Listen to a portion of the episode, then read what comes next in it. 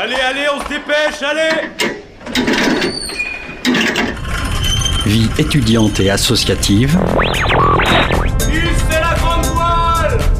Écologie,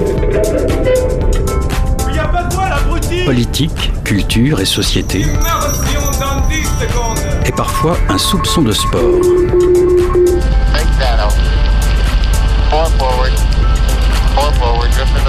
Tout le monde est à son Du lundi au jeudi, 18h-19h, le sous-marin, la quasi quotidienne d'infos de Radio Campus Angers. 18h tout pile, vous êtes bien à bord du sous-marin. Bienvenue à tous et à toutes. Au programme de ce soir, on reçoit Rachel Dauvergne et Venceslas Floro, deux des organisateurs de la première édition du Fatal, un festival de théâtre amateur du 25 au 28 mai prochain. On aura également le plaisir d'écouter une interview de Flavien Berger, faite par mes collègues Mathilde et Augustin pendant la dernière collection euh, des éclectiques. Évidemment, vous retrouverez aussi nos deux chroniqueuses du lundi, Anne-Lise et Hermine. Allez, ajustez votre gilet de sauvetage, le sous-marin lève les voiles.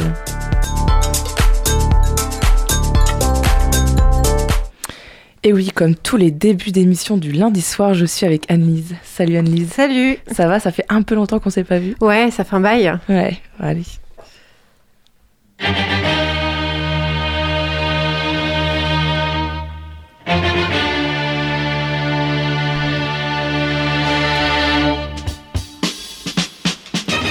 Allez, à la demande générale de la rédac et après un petit craquage en forme de fou rire d'Alice lors de ma dernière venue, aujourd'hui je vous propose d'explorer le rire. Allez, Nietzsche pensait que nous étions les seuls animaux à rire. On sait aujourd'hui que c'est le f- que c'est faux. Le rire se retrouve chez tous les mammifères. Tiens, tiens, mais alors, aurait-il une fonction? Le rire est associé au jeu, bien sûr, mais aussi aux relations sociales, aux interactions entre les individus. Robert Provine, neurobiologiste, Provine, je ne sais pas comment on le prononce, a noté au cours de ses travaux que nous avons 30 fois plus de chances de rire si on est avec quelqu'un que si on est tout seul. À bien y regarder, eh oui, les gens rient avec leurs amis. Et quand on rit avec des personnes, eh bien c'est finalement rarement à cause de blagues. On rit plutôt pour montrer aux autres qu'on les comprend, qu'on est d'accord avec eux, qu'on appartient au même groupe, qu'on les aime, tout simplement. Robert Provine Provine note que lorsque l'on rit avec d'autres, euh, sur- c'est une sorte de contagion du rire, un comportement que l'on adopte et que l'on reproduit dans un groupe. Ce que nous invite à faire ces études et ce que je vous invite aujourd'hui à faire, eh bien, c'est de penser au sens social du rire parce que c'est finalement son origine. Il y a donc des études sur le rire, si je comprends bien, Anne-Lise. Et oui, Sophie Scott, ça va, pour, ce- pour le nom, là j'arrive à le prononcer, chercheuse en neurosciences cognitives, s'est notamment intéressée aux différents genres de rire. On a des preuves neurobiologiques sur la façon dont les humains vocalisent, qui suggèrent qu'il y aurait en fait deux sortes de rire. On fait la part entre le rire involontaire, qui viendrait d'un système plus ancien, un vrai rire, et puis le rire social poli, plus récent, donc un truc comme ça. Forcé. Et les deux ont des bases différentes. On remarque que les gens savent très bien faire la différence entre ces deux rires. Ils sont acoustiquement différents. Sophie Scott nous explique que le vrai rire est plus long, plus aigu. Quand on rit, on, on rit fort, on expire l'air de nos poumons sur des pressions plus fortes. C'est que, c'est que lorsque l'on rit de manière volontaire. Les études qui ont été menées par imagerie du cerveau, lorsque l'on rit, démontrent aussi que lorsqu'une personne rit comme ça, eh bien, vous repérez que c'est ce que Sophie Scott appelle a paused laugh et vous tentez automatiquement de comprendre ce que cela signifie, même si cela n'a rien à voir avec vous, vous voulez savoir pourquoi les gens rient. Le rire a toujours un sens. Allez voir Sophie Scott sur, euh, sur euh, Google, c'est c'est top, vraiment. Et, et tu dis que tout le monde sait faire la différence entre ces deux rires. Alors non, pas tout à fait. Il y a une expérience de la Royal Society qui a mis en lumière que, avec l'âge, on repère plus facilement un rire posé d'un rire vrai. Clairement, un enfant de 6 ans ne sait pas faire la différence entre un rire spontané et un rire posé. Et il faut attendre euh, 40 ans environ pour faire vraiment la différence. À la puberté, on ne comprend pas entièrement le rire. Pas plus qu'à 20 ans, quand notre cerveau devient mature, on apprend en fait sur le rire tout au long de sa vie adulte. Ce qui est intéressant, c'est que à l'inverse, on repère que plus on est jeune et plus le rire est communicatif. Pour préciser, tout le monde, jeune ou âgé, trouve le vrai rire plus contagieux que le rire posé, mais en vieillissant, cela devient moins contagieux. Sophie Scott nous explique, elle propose deux interprétations. Soit c'est qu'on est plus grognon en vieillissant, soit tout simplement on comprend mieux le rire. Tu nous donnes euh, aujourd'hui, euh, enfin tu nous donnes toujours des trucs positifs, pardon, à sortir de tes capsules, Annelise. Ce serait quoi alors aujourd'hui? Eh bien, je voudrais mettre en avant une étude récente de Robert Levenson, professeur en psychologie, avec des couples. Il fait venir dans son labo des couples et il leur fait avoir des conversations stressantes. Il les branche à un polygraphe pour repérer le stress. Il dit au mari Allez, dites-moi ce que votre femme fait et qui vous énerve. et là, dès que la question est posée, bah, on voit les deux se tendre, le stress monter. Il a remarqué, euh, Robert Levenson, que les couples qui gèrent ce sentiment de stress avec le rire, avec des émotions positives comme le rire, non seulement sont immédiatement moins stressés, mais que physiquement, ils vont mieux. Ils gèrent même ces situations pas cool ensemble. Eh bah tiens donc, ce sont les couples qui disent qu'ils sont très satisfaits dans leur relation et puis qui restent plus longtemps ensemble. Quand on regarde des relations intimes, le rire est donc un indicateur très utile. Grâce au rire, on gère mieux nos relations. On ne rit pas seulement pour montrer à l'autre qu'on se plaît, mais pour que l'autre se sente mieux. On sous-estime la fréquence à laquelle on rit, et bah, j'ai envie de vous dire, euh, laissons-nous aller à rire, en Oui, fait. oui. Quand on rit avec les autres, on se laisse aller à une réaction primitive que les mammifères ont développée pour créer et maintenir des liens sociaux, et puis pour réguler nos émotions, pour nous sentir mieux. Sophie Scott nous dit, quand il s'agit du rire, nous ne sommes que des mammifères. J'ai choisi de rire, de rire de tout, de rire du pire, du meilleur et tout. J'ai choisi de rire jeux de hasard, des printemps qui passent, des amours fugaces. Jeanne Moreau, la belle Jeanne Moreau. Allez, cette semaine, bah, je vous propose De rire. de rire. Mais oui, toutes les semaines même. Merci beaucoup. Belle Annelise. semaine. Merci, à très vite sur le Centre FM. 18h-19h, le sous-marin sur Radio Campus Angers. Avec moi dans les studios, j'accueille euh, deux organisateurs de la première édition du Fatal, Rachel d'Auvergne et Venceslas Floro. Bonsoir à tous les deux. Bonsoir. Vous organisez donc la première édition d'un festival de théâtre amateur, le Fatal, le festival d'art vivant et de théâtre amateur ligérien du 25 au 28 mai prochain. Un festival qui est coordonné euh, par le collectif Le Stoat, dont vous faites tous les deux euh, aussi partie. Est-ce que vous pouvez nous expliquer comment est né ce projet de la première édition du Fatal?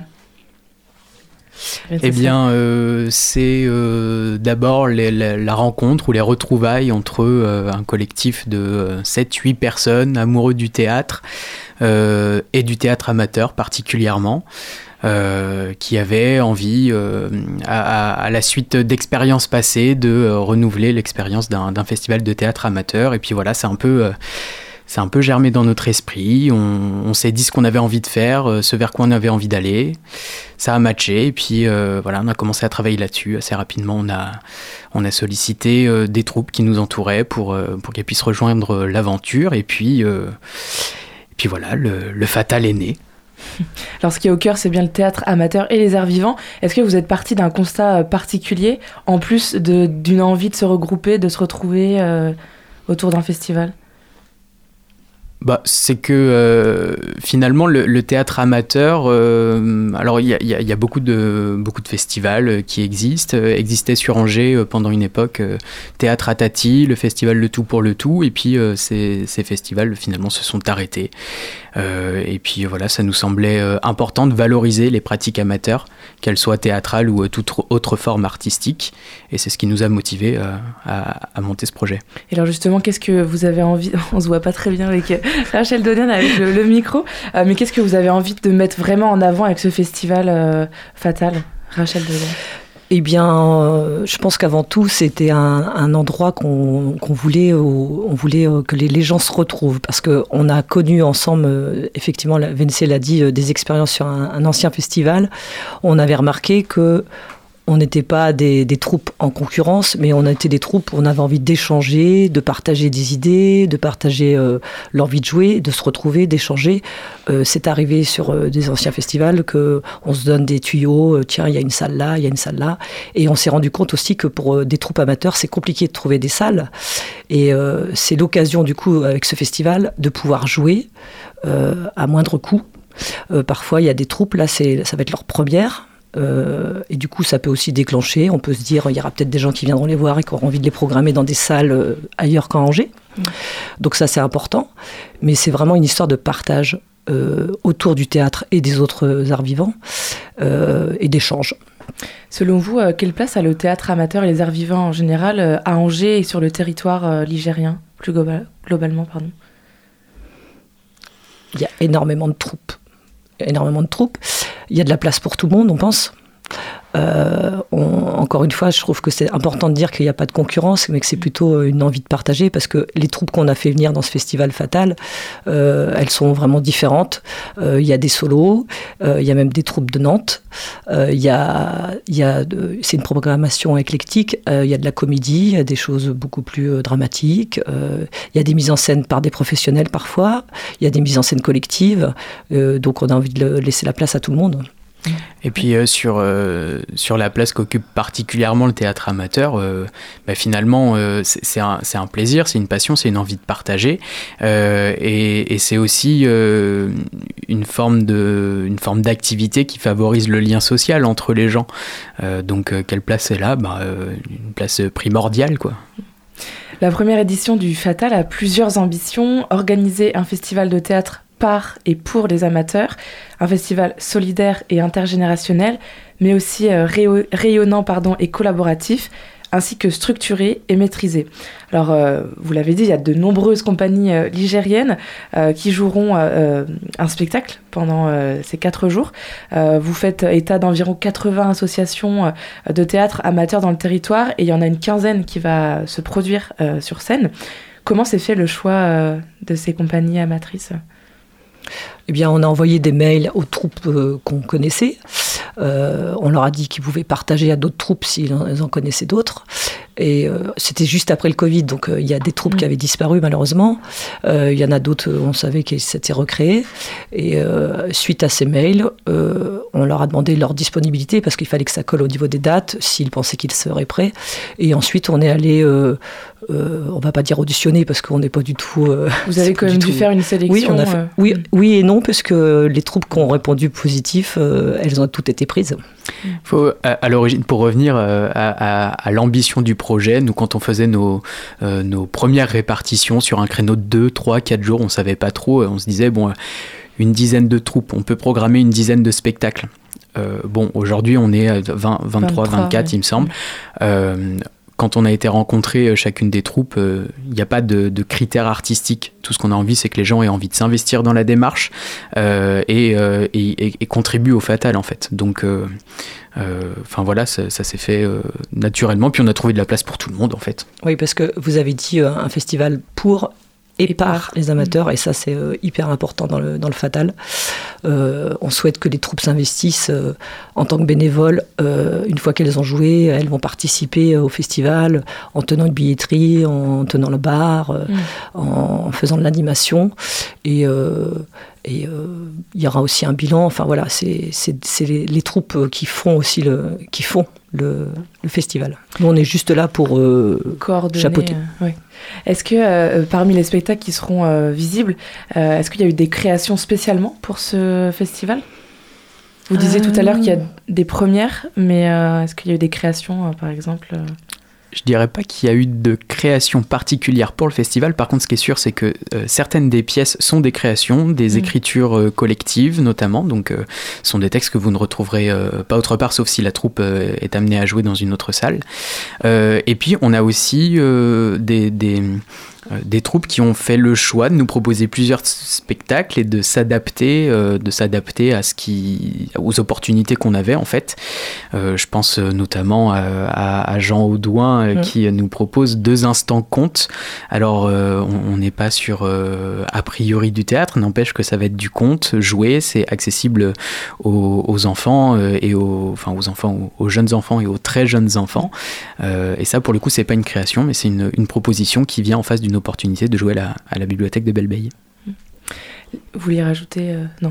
Non, euh, mais je pense qu'on va peut-être en parler. C'est juste dire qu'il y aura des spectacles en salle et il y a aussi des spectacles chez l'habitant. Oui. Parce qu'il y a des formes qui s'y prêtent vraiment très bien. Et donc on aura deux spectacles euh, sur le jeudi, vendredi euh, dans des jardins. Dans des jardins, pardon. Et à Tati, euh, dans une école et au Resto Troc. Donc c'est-à-dire que c'est les gens qui se portent volontaires pour ouvrir leur- les portes de leur Oui, maison on a cherché et puis euh, et on a trouvé. On a cherché trouver euh, deux endroits euh, en dehors des, des salles. Les différentes compagnies qui joueront euh, dans ce festival, elles sont totalement libres, hein, on commençait à le dire, euh, dans leur création. Il n'y a pas de thématique imposée, par exemple. Absolument. Euh, et d'ailleurs, il n'y aura pas seulement aussi, hein, je, je le précise, de, seulement du théâtre, mais il y a aussi un peu de danse, un peu de, un peu de musique, donc plusieurs euh, disciplines au programme et donc forcément de la diversité dans les propositions. Pourquoi est-ce que vous avez vraiment voulu mettre en avant ce choix de la diversité? Qu'est-ce que ça peut apporter en plus selon vous? Eh ben, euh, en fait, c'est- l'idée de se dire que quand on vient voir, euh, enfin, on, est peut-être tous plus ou moins clients de tel ou tel euh, type de, de- théâtre, et puis finalement, c'est de se dire que sur une proposition de festival où il y a un tarif libre, quand on vient, qu'on regarde un spectacle, et puis que juste après, on a du théâtre lyrique comme on va en avoir par exemple, et ben, on peut peut-être se laisser aller aller voir, et puis ça peut peut-être amener les gens à, à découvrir sans prendre trop de risques, que ce soit financièrement ou en termes de temps, de mobilité. On est sur place, voilà, c'est très accessible finalement. Euh, et puis bah, parce, que, euh, parce que chacun vient comme il est, avec, euh, avec la, création qu'il a, et puis on a, on a envie de respecter ça, c'est aussi un choix artistique, et puis voilà, ça leur appartient. Vous, euh, vous mettez aussi en avant l'idée que ce festival est porté par de euh, nombreux bénévoles euh, déjà investis. hein, on parlait de, des propres compagnies qui vont ensuite faire le bar, etc. Est-ce que c'est aussi pour vous l'occasion, ce festival, cette première édition, de réunir tous ces bénévoles qui peuvent être un petit peu dispatchés sur la région ou sur le département et de mettre en avant qu'en fait il y a un attrait pour le théâtre amateur sur le territoire? Ah bah oui, oui, je pense que c'est ce que je disais au début. euh, euh, L'idée de partage, d'échange est hyper importante. Euh, les gens sont là, ils vont se rencontrer. c'est arrivé sur des éditions de, de festivals qu'on a pu connaître ensemble que, que des gens cherchaient un comédien Oui, parce que, ou que, toutes que les quelqu'un. Parce se que connaissent pas. non, toutes les compagnies ne se connaissent pas forcément. Bah, là, elles se sont toutes rencontrées quand on a fait des réunions. Mais ça peut être aussi, il y a des BD, on a aussi des bénévoles qui ne jouent absolument pas et qui vont être là aussi. Euh, on, peut très bien avoir quelqu'un qui dirait, ben moi, je cherche une troupe de théâtre et euh, Mm. ça pourrait être l'occasion de, de, de trouver. La, la force du. Je sais pas si vous voulez rajouter. Non, c'est très bien. La, la force du festival euh, Fatal, c'est aussi le fait que chacun et chacune puisse participer euh, selon ses moyens financiers. hein. Tu, tu le disais tout à l'heure, Venceslas, euh, puisque le prix des spectacles sont libres, je le rappelle, mais aussi de participer euh, pendant des séances découvertes, euh, ouvertes à tous et à toutes. Il sera donc possible, par exemple, de découvrir les différentes composantes du montage d'une pièce, par exemple. Est-ce que vous, vous avez aussi envie de démocratiser, entre guillemets, si c'est pas un gros mot, euh, tout l'univers du théâtre, euh, euh, notamment du théâtre amateur, euh, grâce à, à ces différents éléments. en fait, ce, à quoi tu fais référence, c'est- une ambition qu'on a euh, effectivement de, de se dire qu'on favorise l'accès à tous. Euh, Il y avait effectivement dans le, dans le premier projet qu'on a écrit l'ambition de se dire qu'à un moment, comment on travaille Pourquoi pas avec les scolaires à un moment pour euh, découvrir les, différentes phases de création euh, euh, d'un spectacle ou d'une installation technique, ce genre de choses. C'est quelque chose qu'on n'a pas fait cette année. On, a préféré se concentrer d'abord sur la, mise en œuvre d'une dynamique autour de ce festival-là. On espère pouvoir y arriver à un moment parce que ça fait bien partie de, des échanges qu'on a eus ensemble au, tout début. Et puis, bah oui, le tarif libre, forcément, ça a été une grande réflexion. Y a quand même. euh, une forme de risque financier en Oui. proposant un, un- un tarif libre, mais en fait on est convaincu que les gens euh, vont jouer le jeu. Euh, c'est- pas un risque aussi euh, d'un piège, entre guillemets, parce que on, on peut se dire, mince, est-ce qu'il faut que je mette quand même un minimum acceptable ou, enfin, ça a été une grande discussion. hmm. Ça a été une grande discussion et on a décidé de ne pas mettre de minimum. Ça a été une discussion avec les, les troupes d'ailleurs.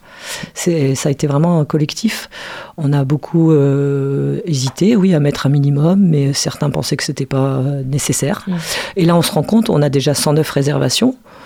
Et euh, si on a fait la moyenne, on est à 6,60 de, de, de, de- de réservations par place. Donc au final, euh, je pense qu'on a, on a bien fait, que les réservations vont fonctionner. Il y aura quand même aussi, on a, on a décidé, et ça c'est aussi avec les bénévoles, qu'il y aurait un chapeau quand même à la sortie du spectacle, parce qu'on se dit, après tout, euh, la personne aura peut-être donné euh, 5 euros pour aller voir le spectacle. Et puis finalement, elle a été emportée, elle a adoré. Et ben, elle, peut décider de redonner 2 euros dans le chapeau. voilà, on a envie de laisser les gens vraiment libres. Mm. de donner ce qu'ils ont envie. Et voilà. Pas de reprendre effectivement dans le chapeau, on est bien d'accord les, 23 euh, ou 24 spectacles euh, seront répartis entre différentes salles et selon aussi des jours euh, précis. Les 25 et 26 mai, les spectacles qui seront présentés au théâtre du Champ de Bataille. Mhm. Et ensuite, 27-28, ce sera au centre Jacques Tati. des lieux qui sont déjà ouverts et accessibles à, tous et toutes. Hein. D'ailleurs, le, le, Champ de Bataille met en avant, par exemple, cette idée d'un espace propice pour une éducation euh, populaire. Euh, est-ce que justement ce choix de, des lieux euh, pour les représentations, ça va aussi dans la continuité de vos valeurs et des ambitions que vous souhaitez justement en, choisissant des lieux encore accessibles et ouverts à tous déjà sans l'édition fatale entre guillemets? Bah, il y a une, euh, je dirais une double réflexion euh, là-dessus, c'est que euh, Rachel le disait tout à l'heure, c'est compliqué aujourd'hui de trouver des mm. salles pour jouer à Angers, donc on a eu plusieurs idées au, début de ce projet pour savoir où on, s'implantait pour cette première édition. donc voilà, effectivement le TCB et, Jacques Tati ont, fait partie de la réflexion. Il se trouve qu'en les rencontrant, bah, c'est un projet qui les bottait aussi. Donc oui, et puis forcément euh, le théâtre du champ de bataille, a une, une politique particulière euh, là-dessus, avec notamment le mois des amateurs qui mm. se tient euh, au mois de mai. On tombe en plein dedans, c'est super. et puis la maison de quartier Jacques Tati, implantée au cœur de Belle ça, ça, nous plaisait en fait cette, cette ambiance-là, le, le, fait de se dire qu'on allait dans une maison de quartier. C'était important pour nous. Ouais. Mm. Est-ce que vous espérez réaliser d'autres éditions les années prochaines ah, Oui, oui, parce que ça fait deux ans qu'on travaille sur le Fatal, donc euh, ça serait dommage que ça s'arrête euh, dès la première édition. On, attendra de, faire le bilan, mais on est assez confiant. Les troupes sont, sont très partantes pour, euh, pour venir jouer. Voilà, on espère que le public sera au rendez-vous. Il n'y a pas de raison que ça fonctionne pas. Mm. Euh, merci beaucoup euh, à tous les deux, Rachel Devergne et Venceslas Floro. Le, le festival Fatal, c'est donc du 25 je, oui, je voulais juste rajouter quelque chose parce que c'est important de le mm. dire. On a une marraine pour ce festival euh, en la présence de Clémence Solignac, qui est une comédienne angevine qui a fait ses, armes au Conservatoire d'Angers et qui a pas mal joué euh, je pense à Dragon euh, Hockey, euh, voilà, dans, des productions de, de Thomas Joly, voilà, qui est une comédienne reconnue et qui commence à être bien connue sur Angers. Mm. Et pour nous, c'était important d'avoir une marraine et elle a accepté. Et elle sera là à l'inauguration le jeudi soir et on est très fiers qu'elle soit là. Et puis du coup, euh, tant qu'on en est au, remerciement, euh, enfin c'est important aussi de dire qu'on n'est pas tout seul dans cette aventure. Donc euh, peut-être un remerciement particulier aux, institutions, aux structures qui nous soutiennent, que ce soit financièrement, logistiquement ou en nous accueillant. donc je pense notamment, je me lance dans un exercice difficile, j'aurais pas dû, mais je vais le faire quand même. La ville d'Angers, la Maïf, le Crédit Agricole, le TCB qui nous accueille bien évidemment, Resto Troc, la maison de quartier Jacques Tati. Est-ce que j'en oublie Rachel? C'est le moment délicat. si on vous a oublié, ne nous en voulez pas. Mais euh, enfin, non, un, sincère remerciement à ceux qui nous accompagnent là-dedans parce qu'on l'a appelé première édition et c'est pas pour rien. On espère qu'il y en aura d'autres et ça tient aussi à ça. Mm. Le festival Fatal, c'est donc du 25 au 28 mai prochain. Vous pouvez retrouver toutes les infos euh, relatives au festival sur internet, enfin sur votre site internet et les réseaux sociaux Insta et Facebook. Euh, n'hésitez pas à vous rendre donc sur ces sur ces sites si vous voulez plus d'informations. Et ben, merci beaucoup. Merci de votre accueil. Et nous, on va se laisser pour euh, quelques minutes de musique.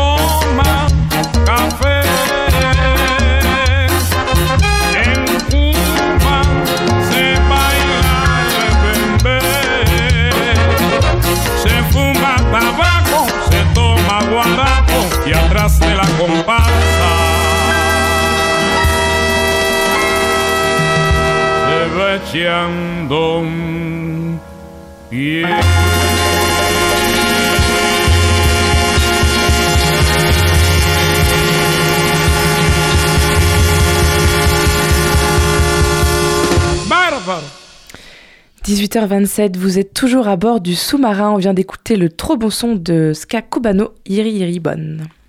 18h-19h, le sous-marin sur Radio Campus Angers.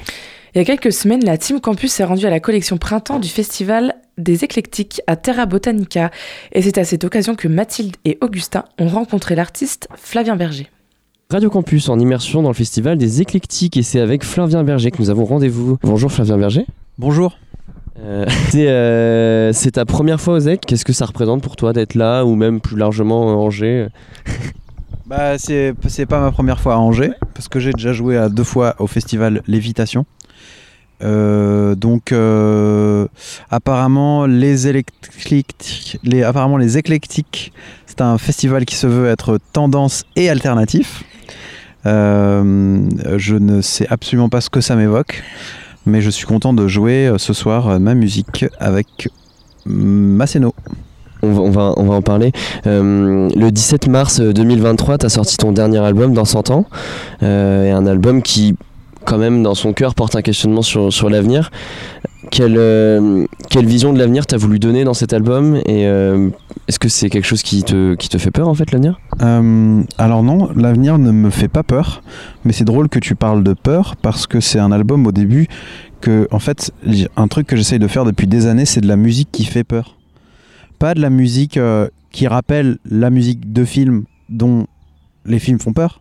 Vraiment de la musique qui fait peur. La peur en musique, je pense que c'est un truc assez euh, inatteignable. Du coup, une bonne quête, quoi.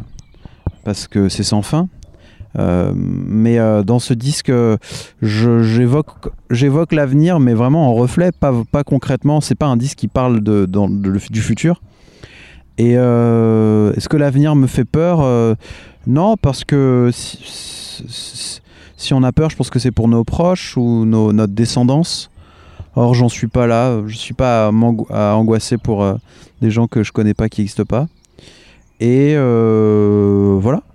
Alors le titre éponyme de ton album Dans 100 ans, euh, c'est une longue odyssée de 15 minutes en trois parties. Le but c'est de laisser la surprise aux, auditeurs, mais c'est un vrai voyage émotionnel.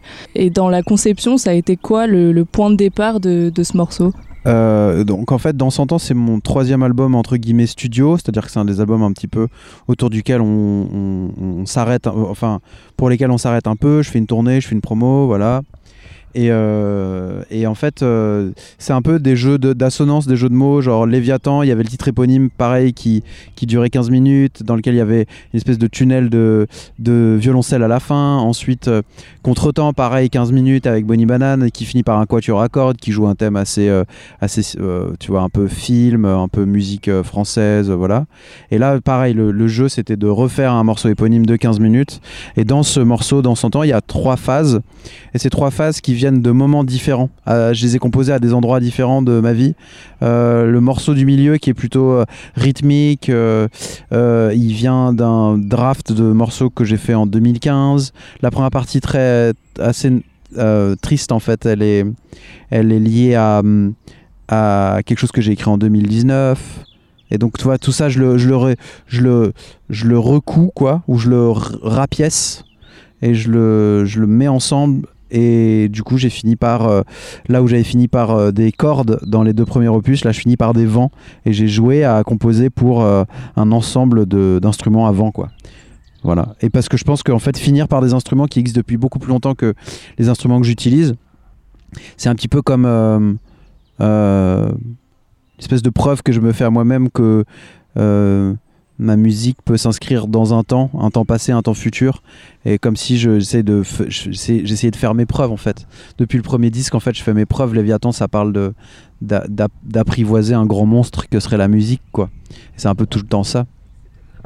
Ces tentacules qui sont partout là, il est là le monstre puisqu'on puisqu'on entend, tu vois, de la musique. J'ai l'impression que c'est un truc invisible qui a pas de forme, qui est là partout. Voilà. Donc c'est un peu la fin de cette euh, trilogie. euh, voilà.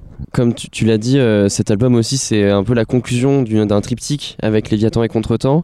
Et, ça se ressent aussi dans, cette musique, donc dans la musique éponyme dans 100 ans. Parce que tu parles des trois albums, tu les, évoques, il y a trois parties, trois, types d'ambiances différents, des, trois rapports différents à la musique aussi, au rythmique, etc.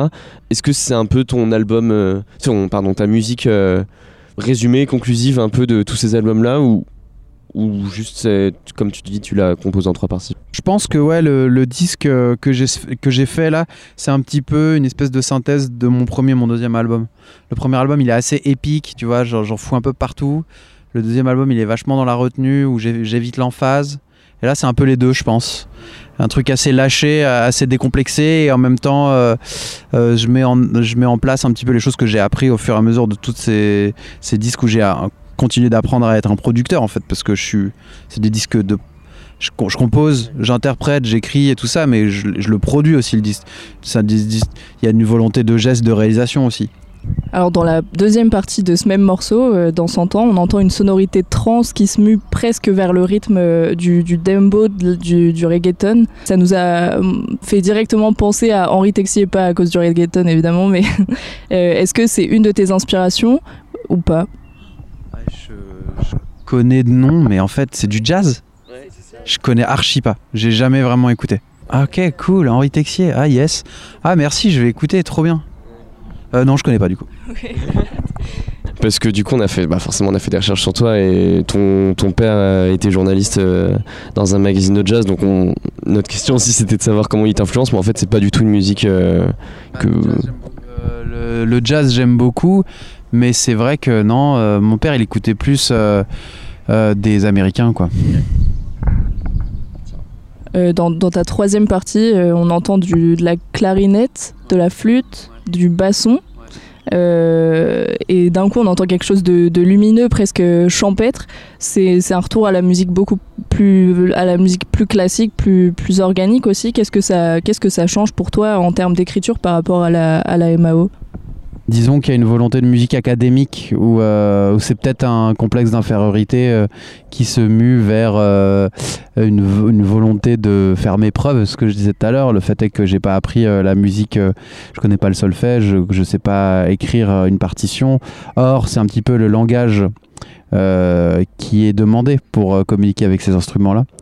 Donc, j'ai composé sur une grille MIDI, ce qui me semblait être ce qui me semblait être euh, ma proposition de d'une espèce de fin un petit peu un divertimento comme ça euh, un truc assez euh, sophistiqué en fait. Une volonté de sophistication. Et puis en fait je crois que c'est même un, peu un geste comique. En vrai c'est pas très sérieux. Parce que c'est tellement grandiloquent quoi. Enfin c'est tellement évident que un artiste de musique chronique à un moment va vouloir aller vers l'académisme que c'est voilà c'est c'est comme mettre un beat à quatre temps quoi c'est un peu évident mais au sein de ça qu'est-ce que qu'est-ce que moi j'ai envie de raconter? Ouais, j'ai fait, j'ai fait appel à deux, euh, à deux arrangeurs, Jérémy Arcache et, Leonardo Ortega, euh, qui ont un, ensemble qui s'appelle euh, Code, avec, avec qui j'avais déjà travaillé pour Contretemps. Et donc, en fait, c'est ça, je leur filme ma partoche, ma partoche midi, quoi. Je leur fais écouter. Euh, eux, ils la déchiffrent et puis ils l'arrangent pour que ça sonne bien avec tel instrument. Ils, ils- ajoutent ici et là des petites rustines euh, de cohérence où là, moi, il y a des moments où ça, ça se cherche un peu. Ils savent, voilà. Je pense qu'ils arrivent à citer aussi certaines périodes de la musique via la manière dont les instruments peuvent être arrangés ensemble. Et voilà. Et puis après, on les emmenait dans une, dans un, dans un studio et puis c'était parti quoi. Ils, ils, en- ils enregistraient. C'était beau.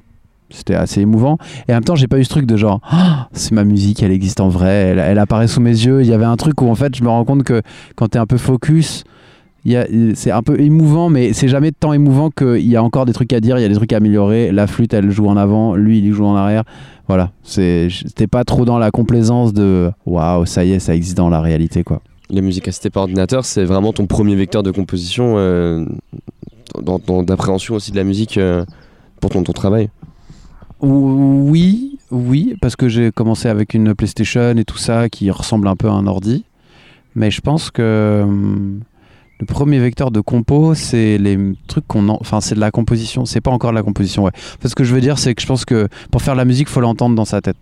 Enfin, j'ai je veux pas sonner comme ça vindicatif. Il y a une règle et tout ça, mais je pense que moi, mon exercice de musicien depuis le début, c'est essayer de m'approcher au plus près de la musique que j'entends et comment je la fais. Du coup, il se trouve que mon outil, ça a été la MAO. Si on m'avait appris la guitare, peut-être que j'aurais fait des chansons avec une guitare. Euh, j'ai appris tout seul parce que j'avais besoin de m'exprimer, quoi. Et puis qu'il n'y avait pas de guitare chez moi, mais il y avait un piano chez moi. Ma sœur, elle faisait du piano. Du coup, c'est aussi un peu une approche comme ça où, tu vois, tu... je sais pas jouer du piano, mais je sais utiliser un piano pour composer. Alors pour le clip de, de ta chanson Feu Follet, tu t'es inspiré d'un de tes rêves et t'as fait appel à la circassienne euh, metteuse en scène et actrice française Vimala Ponce pour, euh, pour euh, le mettre en forme.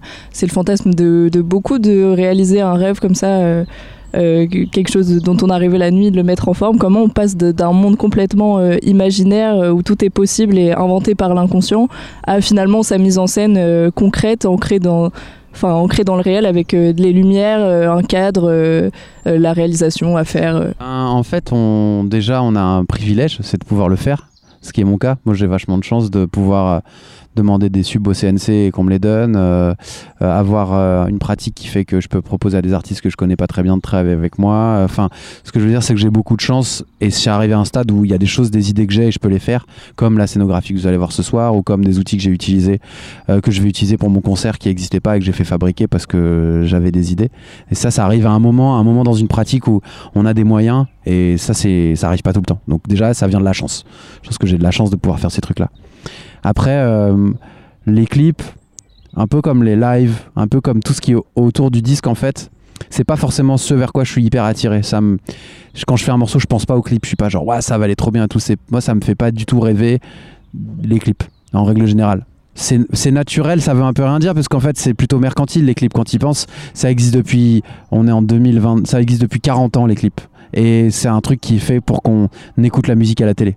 Et ça peut être un objet magnifique, et ça peut être des œuvres d'art, et ça peut être très inspirant. Mais ce que je veux dire, c'est que moi, c'est pas naturel qu'il y ait des images forcément avec la musique, quoi.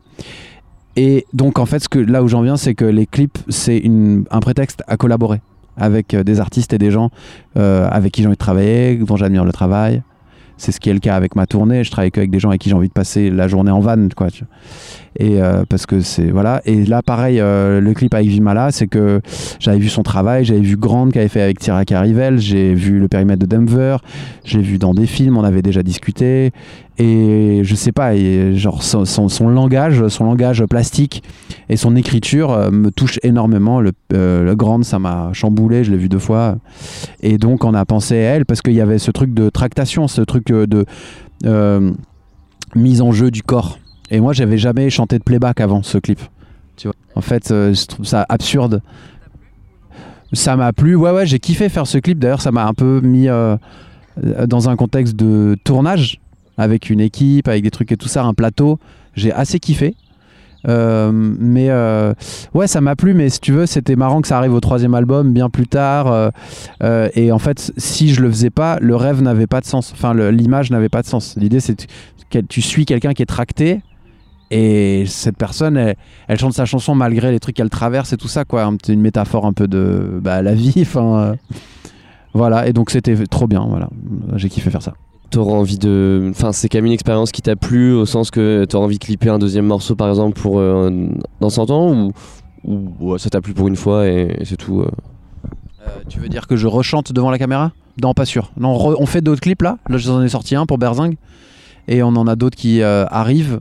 Mais euh, non, moi, à la, à la caméra, non. Je veux bien faire des petits caméos à l'o- à l'occasion, mais re- reprendre le truc un peu serious, genre je chante, euh, je fais comme d'hab, euh, ça me chauffe pas de ouf. Euh, avec le streaming, on a pu observer une, réduction du temps des musiques et, une accélération des sorties euh, d'albums et de singles. On a l'impression que, que tu te soumets moins à ces impératifs que d'autres artistes. Euh, dans chaque album, tu prends le temps de faire une musique longue, Léviathan, Dans 100 ans, Contretemps, euh, 999, Océan Rouge, pour en citer quelques-unes. Pourquoi c'est important pour toi de prendre ce temps-là dans, dans chaque album? C'est quelque chose que j'ai fait dès le début. Le premier maxi que j'ai sorti chez Pan European Recording, il comportait une face de 20 minutes, un morceau qui s'appelait Gilded Glaze. je pense que je viens, euh, je viens de. Moi, j'aime bien écouter des morceaux qui. J'aime bien écouter de la pop hyper formatée, comme j'aime bien écouter des choses qui ont leur propre format, leur propre cadre. La musique, c'est un vecteur de rêve, c'est un vecteur de contemplation euh, imaginaire. Et j'ai l'impression que pour installer ces horizons, il faut. Ça demande du temps, quoi. Ça demande du temps. à ma- Tu masses le cerveau et ton cerveau, au bout d'un moment, est massé et s'habitue. Et les nouvelles choses qui arrivent, elles, elles arrivent pas comme si elles arrivaient au bout de 20 secondes. C'est- pas pareil. Et donc, euh, euh, je sais pas tant euh, une espèce de statement face au dictat des formats et des plateformes et du truc, parce que les morceaux de 2 minutes, ça a toujours existé. Je veux dire, les Beatles, ils faisaient des morceaux de moins de 3 minutes et c'était déjà de la pop. Après, il y avait moins de consommation de musique du fait de- des outils, des disques et tout ça, mais je crois que euh, c'est pas le streaming ou quoi, ou, quel- ou quel- quelconque industrie qui fait qu'il y a des morceaux courts et des morceaux longs. Euh, c'est juste que je suis attaché au format album parce que je suis attaché à l'histoire, je suis attaché au cadre que permet un, film, un disque, un livre d'installer plein de choses qui racontent une histoire qui dépasse la simple, euh, euh, expérience musicale en fait. Le simple fait d'écouter un morceau. Après, je comprends très bien que on puisse aimer un morceau dans un disque et l'écouter en boucle et on n'écoute pas le disque, mais c'est que c'est là d'où je viens. En fait, comme on, en parlait tout à l'heure, je réalise mes disques. Donc en tant que réalisateur, j'ai besoin de terrain pour euh, m'amuser, pour expérimenter, pour euh, euh, affirmer des choses esthétiques. Et le disque, c'est pour moi le meilleur cadre quoi, que je puisse avoir. Ça s'oppose euh, complètement à la logique des playlists, etc., où on- ça, individu- ça individualise les sons au sein de chaque album, euh, ce qui rend compliqué en fait pour un artiste, j'imagine, de, bah, de concevoir une œuvre, un, un objet de 12 titres, euh, 15, euh, voilà. Comment comment t'as pensé la, la forme et l'ordre de ton album, des, des sons de ton album? Il y a, il y a- il y a- il y a mon ami Arthur Péchaud qui est là, qui est le, le patron de Pan European Recording, qui sort tous mes disques depuis le début, et c'est avec lui que je pense les, les listes de lecture, le sens de... Tu veux parler un peu? Ouais, j'ai pris de cours, mais euh, oui, oui. on- on- bah, souvent, Flavien, il a, il a, il a quand même un, un flux de création qui est quand même extrêmement euh, intense. On va dire que, fait des cassettes tout le temps, des formats, beaucoup de musique. Et, euh, et si je peux être utile à quelque chose, souvent, c'est de, de- de- de l'aider à trier ces choses-là, quoi, de, faire un peu le- l'entonnoir. C'est pas très joli. Mais euh, le- le- non, c'est pas. On avait trouvé une métaphore où moi j'arrive avec un espèce de jardin en friche qui sont tous les morceaux, et puis toi t'es le jardinier. J'essaie que les choses s'organisent. J'aide à organiser les choses, quoi. ouais. Oui, et puis un- un- en fait, un, un album, c'est aussi un, un peu comme un film, y il y a une potentialité de ventre mou. Donc, dans quel ordre tu t'installes les morceaux pour que une progression se fasse et une histoire se fasse? Comment tu commences, comment tu termines? C'est souvent ça que tu apportes. Euh, c'est ça, de, bah, de créer une histoire dans l'histoire, d'essayer que, que les choses euh, s'enclenchent les unes les autres avec une logique qui, qui nous emmène jusqu'à la fin du disque. Quoi. Ça- Je trouve que c'est ça. le- Un, un album, euh, j'imagine, ça doit commencer euh, fort, ça doit finir euh, fort, mais le, le- je pense, euh, enfin, t'en t'en parlais du entre nous, comme, comment on gère euh, cet entre-deux, euh, du- entre le début et la fin, où il faut que ça commence bien, il faut que ça finisse bien, et le milieu, il faut que ça suive et il faut pas que les gens décrochent. Enfin, comment, comment vous gérez ça? Bah, je sais pas. Bah, Il y a souvent des, en fait, des morceaux qui sont des fois hyper bien, mais qui finalement rentrent pas dans, dans, dans, dans cette histoire-là. Et souvent, bah, ils finissent par exister ailleurs. Mais euh, souvent, c'est- il faut pas forcer. Des fois, il faut pas forcer les choses. Il faut que les choses euh, s'enclenchent un peu naturellement. Et l'idée, c'est que, le- que ce soit bien du début à la fin, justement, qu'il y ait une, con- une consistance et éviter euh, tout ventre mou, effectivement. C'est ça en fait. euh, le risque quand on fait un album, euh, c'est qu'on a envie de dire plein de choses. Tu vois, parce qu'un album, euh, enfin comme un comme un disque ou je sais pas quoi, euh, comme un film ou un livre, encore une fois, c'est un instantané de qui t'es un peu au moment où tu le fais.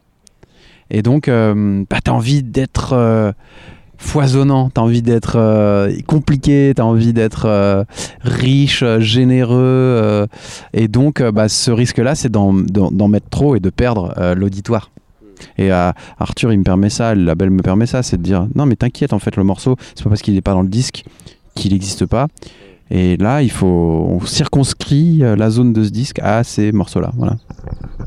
Juste avant de se laisser, tu as parlé du fait que euh, euh, ce soir tu vas jouer évidemment, euh, nouvel album, nouvelle scéno, etc. Qu'est- Qu'est-ce que tu as prévu euh, et, euh, plus largement, comment tu comment, comment as construit la scène autour de cet album-là dans 100 ans?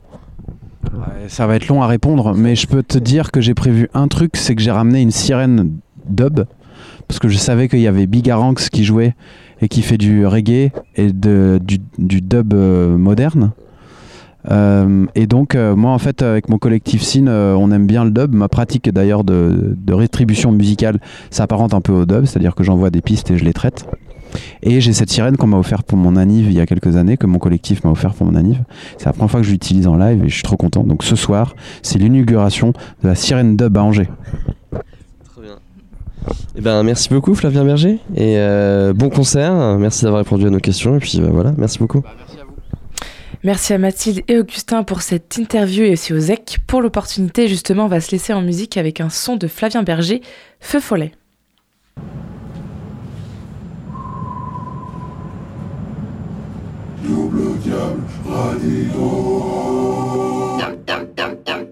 Les harmoniques résonnent sans moi. Les feux follets, follets, follets. Peinard physique, c'est loin. C'est quoi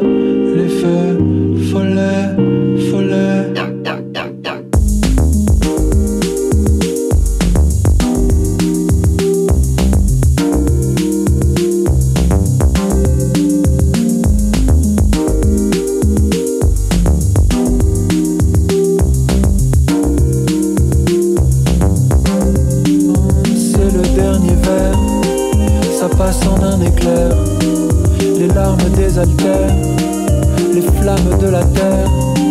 Le cœur aussi me serre. Et si c'est à refaire, oh oui, je réitère. La fête au cimetière, sur la place en plein hiver. Les oiseaux font des ombres qui dansent. Je garde la face, ça je sais faire.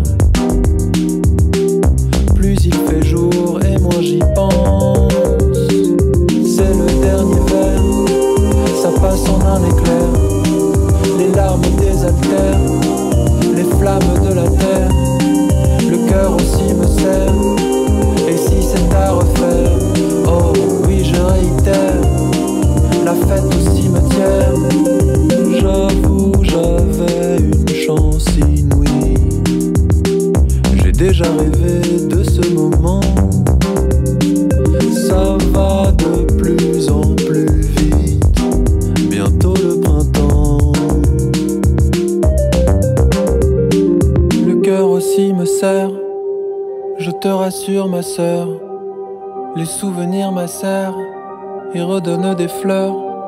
Trop ivre pour te plaire, trop pique du cancer. Bah faut pas s'affoler, ce feu est éphémère.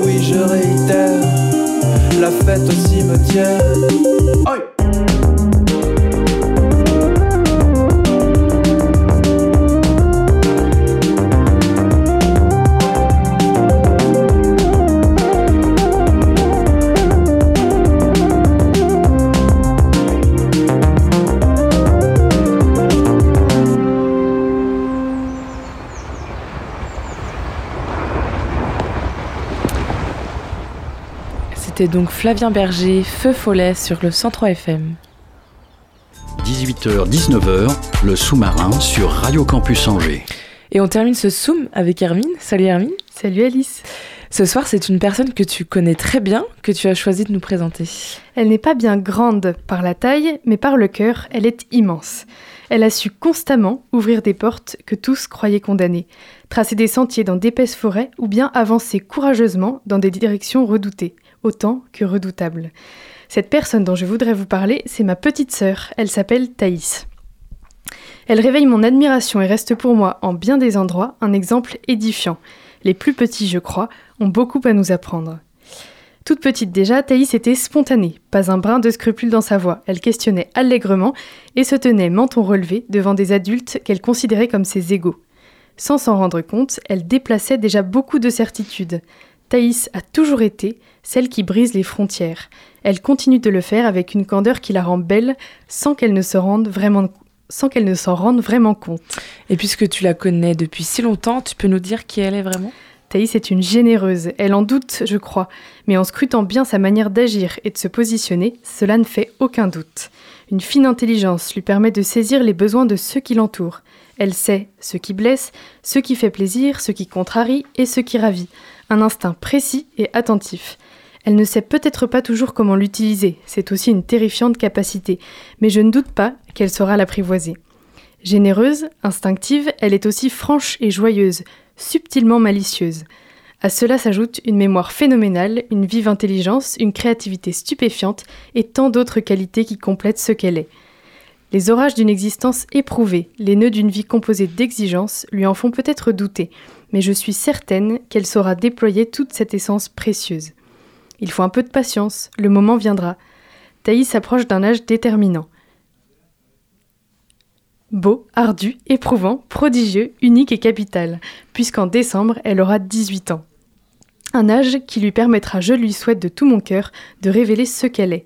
Je vois en elle une fleur qui ne demande qu'à éclore, et pour cela, je voudrais qu'elle sache qu'elle peut compter sur la tendresse de ceux qui l'aiment, et ils sont nombreux. Thaïs, ce n'est pas très commun finalement. Elle n'est pas commune non plus. Si l'on remonte aux, aux anciens temps, en Grèce, Thaïs signifiait bandeau sur la tête. Drôle d'idée, qui n'est peut-être pas étrangère à une immense détermination. Thaïs est certes la dernière à se lever. Elle émerge péniblement, un visage plein de plis, encadré d'une épaisse chevelure toute pliée elle aussi. Elle a souvent la flemme et sa volonté réclame quelques affrontements pour se mettre en mouvement. Quand il s'agit de déposer son bouc sur Parcoursup, elle rechigne et s'attelle finalement à la tâche la veille au soir ou tard dans la nuit. Son temps n'est pas celui des autres, et cette apparente paresse dissimule mal un esprit résolu et un cœur combatif, une sage persévérance et une vive ambition. Thaïs est drôle et opinâtre, effrontée et malicieuse, tendre et franche, résolue et sensible. Et si elle a parfois de la peine à démêler cette accumulation d'antagonisme, je ne doute pas qu'elle découvrira un jour qu'il s'agit simplement de sa singularité. Thaïs, ma petite sœur, n'est pas bien grande par la taille, mais la force qui l'anime ne pourrait pas passer la porte de ce studio au risque de se cogner la tête. Merci beaucoup Hermine, j'espère qu'elle a écouté euh, cette chronique. On verra bien. Merci, à bientôt. Le sous-marin termine tout juste sa traversée. Merci à toutes et à tous de nous avoir suivis. Merci beaucoup à Margot à la technique, Étienne à la programmation musicale et Hugo à la rédaction en chef. Merci aussi à nos invités du soir. Nous, on se retrouve dès demain pour un nouveau sous-marin. Et bien sûr, d'ici là, n'oubliez pas, les bonnes ondes, c'est pour tout le monde. Retrouvez le sous-marin en podcast sur toutes les plateformes et sur le www.radiocampusangers.com.